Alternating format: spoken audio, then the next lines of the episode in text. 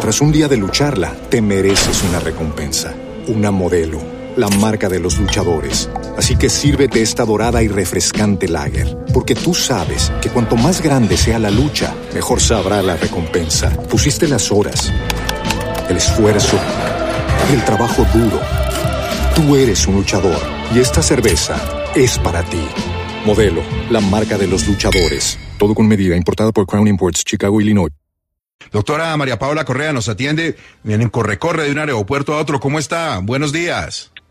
Gustavo, buenos días. Muchas gracias por el espacio, a ti, a toda la mesa de trabajo y a los oyentes.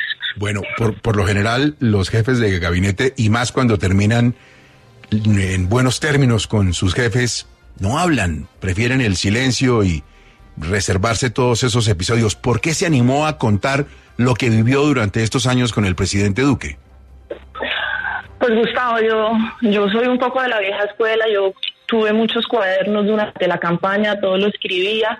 Y, en un momento dado hice un ejercicio de mirar y volver a revisar todos mis apuntes eh, y conversando inclusive con el presidente Duque, que, que es, me gusta bastante escribir libros, me dijo, deberías animarte a, poner todo en papel, ni siquiera fue un libro, pero así, a, por lo menos a dejar todo organizado y hacer como un, recuento de todo lo que habíamos vivido durante esos años.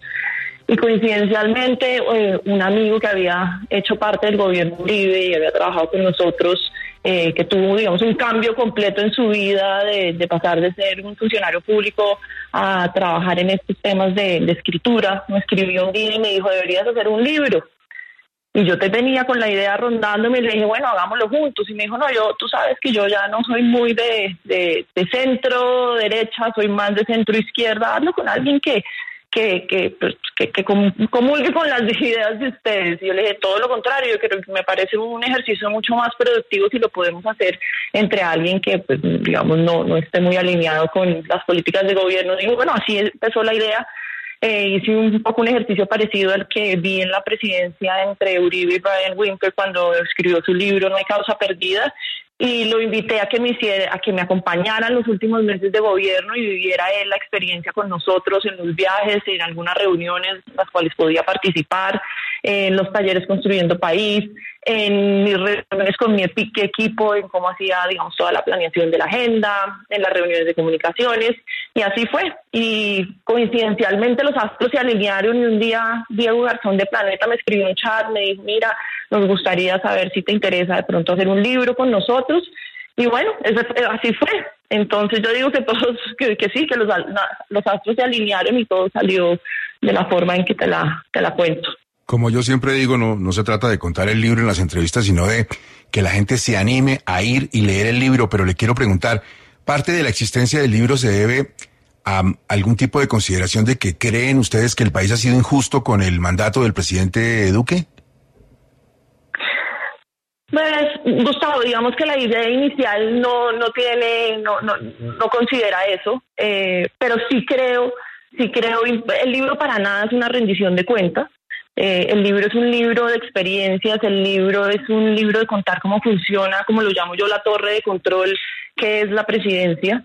Eh, el libro habla sobre mí, quién es María Paula Correa, que, quiénes fueron sus padres, de dónde nace la pasión por la política y por el servicio público, eh, un poco mi experiencia profesional antes de ser jefe de gabinete. Eh, es un libro muy fácil de leer y sobre todo para quienes no han tenido, digamos, oportunidad de estar cerca del centro del poder, poder entender cómo se, se toman las decisiones, eh, cómo es ese trabajo entre el equipo con los ministros y los diferentes funcionarios. Entonces, digamos, no es una rendición de cuentas ni, ni, ni, ni es, digo, digo, creo que eh, no fue el, el interés, pero si sirve para eso, bienvenido sea. Doctora María Paula, quisiera preguntarle si hay de pronto también algo del aspecto personal, porque casi que se pierde esa, esa vida personal. Ahora que hay un escrutinio casi que a veces exagerado sobre la figura del presidente Petro, que también lo tuvo el presidente Duque, ¿hay algo de, de, cómo, cómo conllevó usted esa, ese tema de lo personal en ese cargo, que es tal vez uno de los más exigentes después del del presidente? Sí, por supuesto, como le, como le decía Gustavo, pues hablo también de quién es María Paula, digamos, de, de, mi vida como tal, de dónde, que estudié, cuáles han sido mis vivencias, y pero claro que hablo de la de las experiencias personales durante el gobierno. Eh, no como un tema de victimización, creo que más como un tema de reivindicación, demostrar cómo el daño eh, que trataron de hacerle a, los colaboradores más cercanos fue un daño absolutamente, digamos, planeado, eh, no, fue una, fue una coincidencia, entonces sí, sí hablo de frente. Ahora, yo también se lo pregunto de frente, en el caso de una mujer es más duro inventan chismes, incluso de la vida privada, eh, tratan de hacer relaciones que no son, tratan de ver eh, relaciones donde no existen. Eso como mujer se tiene que sentir muchísimo más cuando uno está en el poder. Definitivamente así es, Gustavo. Yo, digamos, no soy eh, la más, trato siempre de no, de no usar mi condición de mujer para nada, pero definitivamente sí, sí es mucho más duro ser mujer, sí es mucho más duro ser mujer y joven, sí es mucho más duro eh, quizás haber sido la primera mujer que cuando se hizo esa reestructuración ocupara ese cargo. Eh, y sí estoy segura que muchos de los ataques personales que, que, pues, que, tuve que pasar no hubieran sido si, si la el presidente Duque nombra en ese cargo a un hombre. Doctora Correa, ¿qué parte del libro fue para usted más difícil de escribir? ¿Con qué realidad se sentó a pensar, uy, ¿lo cuento o no lo cuento? Eh, la verdad no fue un, honestamente no fue un ejercicio difícil. Eh, incluso el, capítulo donde se, se habla del tema personal, para mí fue el más fácil de escribir, porque siempre tuve el apoyo del presidente y de su familia eh, en, este, en esta ocasión. Entonces, creo que más que difícil es saber eh, qué tanto puedo contar, que no haya a poner en riesgo temas de seguridad nacional o temas que no que, pues, que no me corresponde a mí revelar. Mm. Doctora María Paula, ¿qué tan solitario es el poder?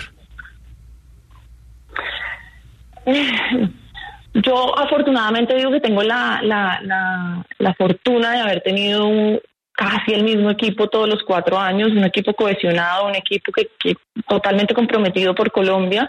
Eh, pero sí, más que soledad del poder es darse cuenta cómo hay muchas personas de esas que dicen ser amigas o, leales a uno que el 7 de agosto no le vuelven a contestar el teléfono. Uy, uy, eso sí, eso sí que es bien colombiano, pero no solamente colombiano, bien mundial, ¿no? Que el, lagarto y el sapo. No me llames, yo te llamo. Sí, sí, y ya, ya se acabaron los almuerzos, se acabó todo. ¿Por qué se llama la última línea? ¿Es algo de juego de palabras con la primera línea? Más que más que cualquier eh, juego de palabras con la, con la primera línea es la última línea es el el equipo más cercano al presidente. Eh, la última línea es el digamos la guardia pretoriana del presidente.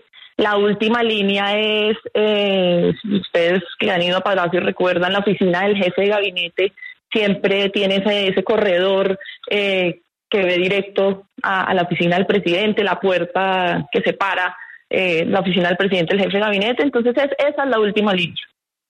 Ojo que no estoy preguntando por un momento en que estuviera molesto, porque con las cosas que un presidente afronta, siempre hay momentos en que el carácter y el temperamento llegan a la temperatura en rojo. Lo que estoy preguntando es, ¿cuál fue el momento en que usted vio que el presidente estaba tocado, golpeado, verdaderamente en un momento difícil que usted dijera, se va a derrumbar este hombre hoy? Hubo muchos, pero, pero, pero creo que bueno, de derrumbarlo la jamás, la verdad nunca. El presidente tiene un, una, una, una bondad de siempre mantener la calma en los peores, en las peores circunstancias, pero digo yo que el momento en donde lo vi muy, muy, muy, digamos, tocado fue el día que tuvo que cerrar el país. El día que hizo ese anuncio de cierre el país, no hay vuelos nacionales, internacionales, eh, todo el mundo para la casa ese día fue quizás el, más duro de todos. Eh, lo digo porque además eh, periodísticamente tuvimos participación, a pesar de que sabemos el, el, dolor que eso causa, pues obviamente hay que preguntar por el manejo de los bienes públicos. ¿Fue especialmente duro para el presidente todo el asunto del viaje a Panaca y el desplazamiento con la familia? Muy duro, todo lo que él siempre ha dicho, atáquenme a mí, pero porque tienen que atacar a mi familia, ¿sí? Eh, a mis hijos, todos menores de edad, usar sus fotografías. Eh, sí, muy duro. Todo lo que tiene que ver eh, con su familia le afecta inmensamente al presidente. ¿Y qué tal DJ es el presidente Duque? pues es, es muy bueno, la verdad, ha aprendido mucho. Eh, él y yo tenemos diferencias en gustos musicales, pero la verdad lo hace muy bien. Una bien difícil, la pregunta más difícil. Eh, ¿El presidente fumaba tabaco en el despacho? No, nunca, en el despacho nunca. Imagínate, eso hubiera quedado bien. No, no, no, en el despacho No, nunca. yo. A ver, Fraile, que usted tiene una más difícil que la mía, Fraile. No, quisiera preguntarle eh, si se ve reflejada o se siente identificada con lo que muchas veces pasa con Laura Sarabia, que vino a ejercer una función casi que con los mismos poderes y alcances que usted tomó eh, durante la presidencia del presidente Duque. Mm, Pero pues sí me siento, no, no. Pues digamos, cuando cuestionan, cuando cuestionan, por ejemplo, el hecho de que sea una mujer la que esté manejando todo tras bambalinas. Por ejemplo, a varios ministros decían, ¿cómo puede ser que esta niña esté al frente del Consejo de Ministros y ese tipo de cosas? ¿Le pasaba a usted lo mismo, por ejemplo? La verdad nunca me pasó así, no, no, no sé cómo sea, cómo trabaje Laura. Lo que sí creo es eh, que sí, que, que, al haber sido yo eh, la jefatura de gabinete, eh, digamos, liderada por una mujer los cuatro años y una mujer joven, no tan joven, pero joven, eh, pues yo creo que sí, de cierto modo abrió un camino para, para, lo, que, para lo que venga después. ¿Cómo ve el gobierno del presidente Petro? Siguiente pregunta. ¿Cómo cree que va a quedar, cómo cree que va a quedar el país después del presidente Petro? Bueno, esperemos que el país, yo siempre digo, construya de, construya de lo construido y, y, y podamos seguir adelante. Ya sabemos que el presidente Duque sabe tocar, ya sabemos que el presidente Duque es buen DJ, ¿sabe bailar? Sabe bailar, le encanta bailar. Sí, sí, sí. Todo él es un melómano completo. Por todo lado, con su hermano, además que es gran coleccionista de vinilos y tornamesas y todas esas cosas. Sí, su hermano que además, a a pesar de todas las críticas y el, el viajero, como lo llamaban, fue un apoyo fundamental no solo para el presidente, sino para su equipo cercano eh, en todos estos cuatro años. ¿Usted volvería a la vida pública o chuleado? Tras un día de lucharla, te mereces una recompensa, una modelo, la marca de los luchadores. Así que sírvete esta dorada y refrescante lager, porque tú sabes que cuanto más grande sea la lucha, mejor sabrá la recompensa. Pusiste las horas, el esfuerzo, el trabajo duro. Tú eres un luchador y esta cerveza es para ti. Modelo, la marca de los luchadores. Todo con medida, importada por Crown Imports, Chicago, Illinois. No, no- no puedo decir chuleado, yo creo que eh, uno se entrega estos cargos, digamos, en cuerpo y alma porque siempre tienen un, digamos, una fecha de vencimiento y por eso uno la da todo y olvida su vida privada, todo. Eh, pero la verdad es que la política para mí siempre ha sido un tema que me apasiona, entonces no podría decir eh, nunca digas nunca. En este momento estoy muy tranquila, estoy muy bien, tengo un trabajo eh, que me hace también enormemente feliz, pero, pero no, no, no puedo decir que, que nunca porque siempre voy a tener esa llamita ahí prendida. A ver, Vanessa, la escucha la doctora María Paula Correa. Es que yo creo que hubo un momento en esa presidencia que emocionalmente tuvo que haber sido muy fuerte para ella y fue cuando le decían que era la amante del presidente. Eh, yo quisiera saber si el prólogo de la señora, el presidente María Juliana Silva, tiene algo que ver con ese, ese, pues con ese, ese papel que le achacaron a ella, injusta o no injustamente, no tengo ni idea, pero quisiera saber cómo es esa relación con María Paula, porque de todas formas, imagínese cuando en algún momento le decían a María Paula Correa que era la amante del presidente y la señora escribe el prólogo del libro. María Juliana Ruiz. María Juliana Ruiz, perdón, María Juliana bueno, Ruiz, sí. Ruiz, Ruiz. Me da mucho gusto Nosotras- saludarla, doctora Correa. Igualmente, Vanessa. Eh, nosotras tenemos, y por- quizás eso es algo que no mucha gente sabe, pero con María Juliana tenemos una amistad eh, muy fuerte, eh, tenemos una complicidad. De alguna manera, siempre que había una, digamos, una controversia con el presidente o algo en lo que no estuviéramos de acuerdo y que por alguna razón nos pedía los dos consejos, siempre las dos coincidíamos eh, y sobre todo una gran confianza de María Juliana hacia mí sobre, por, por mi trabajo. Entonces yo solamente tengo gratitud con ella, con la familia, Eh, y yo le pido a ella que haga el prólogo no solamente, no, por el tema de los rumores, porque como bien dije ya, no es un tema de contarlo para victimizarse, todo lo contrario, lo hago es porque me parece que es una mujer absolutamente inteligente, eh, que llevó su cargo con la mayor discreción posible eh, y que la admiro profundamente, pero además le tengo un enorme agradecimiento por la forma y la confianza que me dio para poder hacer mi trabajo de la forma que lo hice. Eh, claramente no debe ser fácil que uno sea mujer y que sea la persona que le está digamos, de cierta forma manejando la vida y las horas al presidente. Entonces yo eso se lo agradezco a ella enormemente que me haya dado esa confianza y ese, y esa, y ese cariño y ese permanente respaldo en mi gestión. ¿Y qué dijo el presidente cuando usted le contó que iba a escribir un libro? Porque pues es que uno jefe de gabinete tiene mucho secreto guardado, ¿no? no, el presidente, el presidente, el presidente es un apasionado de, dejar todo por escrito y él fue uno de los que más me, me digamos, me, me apoyó para hacer este proyecto. Esto de las antimemorias nos recordó a André Malraux. Eh, ¿Tiene algo que ver o, está sí, Sí, sí, sí. De hecho, de hecho, claro, de hecho cuando se abre el, el, libro, lo primero que se encuentra es eh, precisamente esa frase de André Malraux eh, que explica que es una antimemoria. y ahí mm, sale. Claro, el, el presidente, ya en, en consonancia con lo que pregunta Vanessa, el presidente al leer el libro eso tenía el felpen rojo, esto no, esto sí, esto explica lo más. O sea, ¿le hizo corrección? Nunca corrección, quizás a veces eh, con su memoria que es prodigiosa me, me ajustó ciertas cosas, me acordó de ciertos detalles, pero no, pero jamás con, digamos, con un, eh, con una, con un veto censura, no, jamás. En lo que usted vio, ¿en qué cree que se equivocó el presidente Duque? ¿De buena fe? sin pensar bien el asunto, por no tener la suficiente experiencia. Una cosa en su presidencia que usted hubiera cambiado si hubiera podido y si hubiera podido aconsejarle al presidente Duque. Eh, lo, cuento en el libro, creo que el demorarnos en ir a Cali definitivamente fue fue una de las cosas que yo hubiera hecho de manera diferente. Sin embargo, respeto e incluso en el, en el, en el libro cuento un poco más de incidencias de las razones por las cuales eh, ese viaje se, se demoró un poco. Bueno, yo le pregunté ahorita en qué momento vio al presidente derrumbarse. Ahora sí le pregunto, ¿y cuándo lo vio Chicho?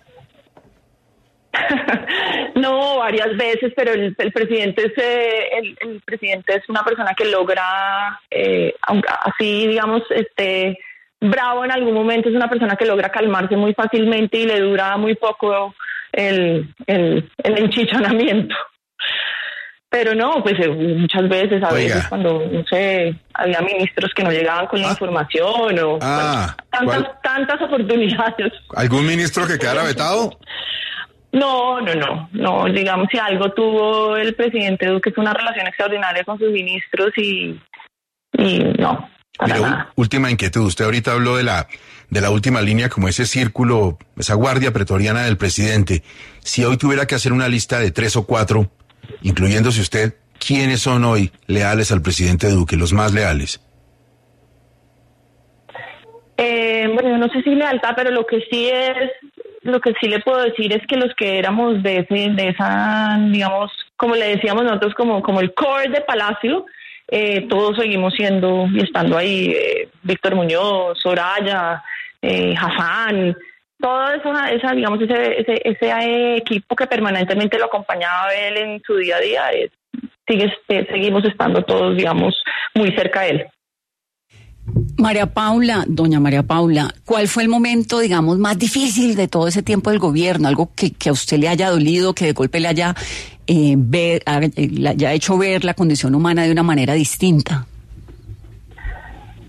para mí todo el tema de las protestas, yo siempre he dicho que obviamente el COVID fue muy duro, pero el mundo estaba, eh, todos estábamos pasando por la situación, todos estábamos aprendiendo, todos estábamos viendo cómo manejábamos la situación de la mejor manera, pero las protestas para mí sí fueron, digamos, los momentos más duros porque ver cómo se articulaba todo eh, por parte de, pues, de un sector, eh, ver los bloqueos, ver cómo murieron niños que no pudieron llegar a, al hospital, ver cómo les faltaba medicina, ver la gente que no podía llegar a sus puestos de trabajo, que no podía comprar sus alimentos.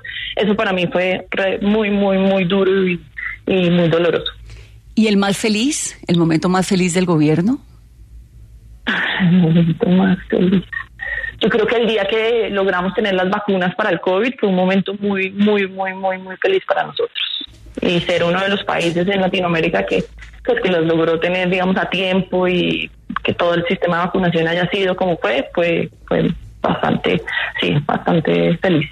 María Paula, ¿qué tan fácil o difícil es decirle a un presidente que metió la pata? Porque digamos es que uno le puede decir a uno como, oye, la embarraste y tal, pero es el presidente de la República que en cualquier momento se puede sentir ofendido porque de repente de verdad cree en lo que está diciendo. Digamos, el presidente Duque muchas veces como que la gente y metió la pata en el escenario internacional, dijo esto, ¿era fácil decírselo, lo aceptaba o, o no mucho? Digamos que él y yo teníamos siempre un, yo, yo siempre le dije, mire, yo no soy una, como dicen en inglés, una yes woman, una mujer que dice que sí a todo, y eso desde el día uno, eh, pues le quedó claro. Nosotros, nosotros fuimos antes amigos que una relación jefe eh, subordinado, y creo que poder tener una amistad primero y luego pasar a tener esa, esa subordinación ayuda a que uno pueda tener, digamos, un mejor diálogo eh, y, y sí, poderle decir las cosas, digamos, más de frente que, que, otra persona. No se preocupa por, por ayudar a que el presidente oculte las cosas que lo hacen feliz, pero que le generan críticas. Por ejemplo, el hecho de que el presidente era muy abierto en materia musical y hasta no volver a ser expresidente lo frenó para evitar esas críticas. O el hecho de que le gustan las armas y le gusta disparar y, tiro al blanco y todas esas cosas. Sí, definitivamente yo creo que uno le presta mucha atención a eso y, la verdad es que hay tantas cosas más importantes y más urgentes eh, que sí que sí creo yo y, digamos esto este tiempo por fuera me he dado cuenta que le prestábamos de pronto demasiada atención a ese tipo de cosas eh, que hemos debido usarlas más para para las cosas que realmente son importantes. Doctora María Paula, si al presidente le hubiera dado por ser DJ en el durante el gobierno, ¿usted lo hubiera regañado? Yo, yo creo que, que, a todos los del equipo nos hubiera dado un ataque. Yo recuerdo que hay una, anécdota muy, muy chistosa de una visita al presidente Lenín Moreno en Ecuador. Había pasado, no sé si Maluma o algo, y bueno, el show de ese de por la guitarra o por lo que fuera. Y entonces el presidente Lenin en Ecuador, bueno, el, el almuerzo y ya se, se, para el presidente y dice, presidente, venga, aquí el piano, cantemos. Y el presidente, no, no, no, tranquilo, no, no. Presidente, no, pero venga, la tal canción. Y el presidente, no, no, no, no. No, pero presidente, eh, por favor, mire usted, los dos somos unos melones. Y el presidente, no, no, porque sabía, pues no. Y, y después ya el presidente no pudo decirle que no y se para a cantar con Lenín Moreno. Claramente sale en ese momento todo el mundo con su celular, bueno, y eso se vuelve un, un, un, un tema viral en segundos, pero recuerdo eh, que, le, que para las siguientes oportunidades que hubieran así, yo le decía, bueno, si me toca yo finjo un infarto y, y entonces aquí ya eh, no, no canta más. Entonces sí, definitivamente ese tema, por eso digo, le prestamos demasiada atención a esas cosas. No, cuidadito, no cuidadito. canta más. No, canta más, Oiga, yo finjo ¿cuál- un infarto.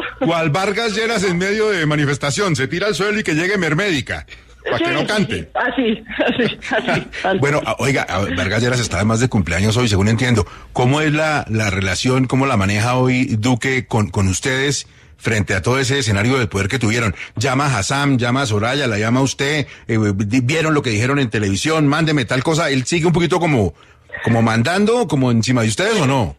Conmigo no, yo no sé con los demás, yo hablo por mí, nosotros, yo, yo sí hablo mucho con el presidente, eh, casi que a diario, pero más para comentar lo uno, lo otro, temas de sus, mm, temas de su actualidad, eh, el, todo el tema ambiental, eh, pero claramente cuando sale un ataque al gobierno, pues sí tratamos de, de estar articulados y poder responder de la mejor manera.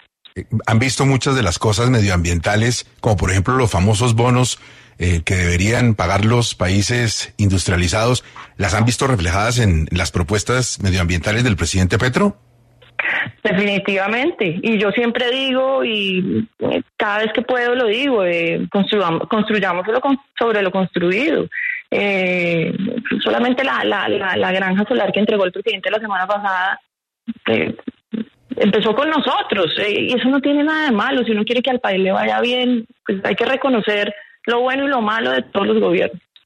Eh, última inquietud, cuando uno está, ahorita nos decía usted que mucha gente se desaparece después del 7 de agosto, eso es muy normal, pero mm, no sé si le pasa a usted lo mismo que a los periodistas. Una cosa es conocer a la gente en las entrevistas, luego uno conoce a la gente y a veces se decepciona. En el ejercicio del poder, ¿de quién se decepcionó? ¿Quién le pareció mezquino? ¿A quién se le cambiaría de acera? No, Gustavo, eh, yo creo que el poder, uno tiene que distinguir la amistad del poder y, y yo afortunadamente tengo mis mismos amigos desde toda la, desde toda la vida. Eh, hice un equipo de trabajo maravilloso en la presidencia de la cual todavía nos mantenemos juntos. Entonces, para mí la gente que es realmente mi amiga, siendo, sigue siendo mi amiga y lo seguirá siendo. Solo una curiosidad y en una sola palabra. ¿Usted me podría definir lo que llevamos de gobierno de Petro en una sola palabra? ¿Una sola palabra, doctora María Paula? Eh, ay, Dios, Gustavo. Sigamos con el libro. No, no, no, una sola palabra, una sola palabra que defina lo que usted siente que ha vivido el país en el último año y medio. Gustavo, yo creo que un poco caótico. Eso sería como lo, lo definiría. Doctora María Paula, muchísimas gracias, mucha suerte con el libro que pinta buenísimo, ¿yo? Gustavo, muchas gracias, Vanessa, a todos los oyentes, muchas gracias por el espacio y espero que, que me puedan leer y que me puedan eh, contar cómo les pareció y críticas y todo lo que sea posible. Tras un día de lucharla, te mereces una recompensa, una modelo, la marca de los luchadores. Así que sírvete esta dorada y refrescante lager, porque tú sabes que cuanto más grande sea la lucha, mejor sabrá la recompensa. Pusiste las horas, el esfuerzo, el trabajo duro. Tú eres un luchador y esta cerveza es para ti. Modelo, la marca de los luchadores. Todo con medida, importada por Crown Imports, Chicago, Illinois.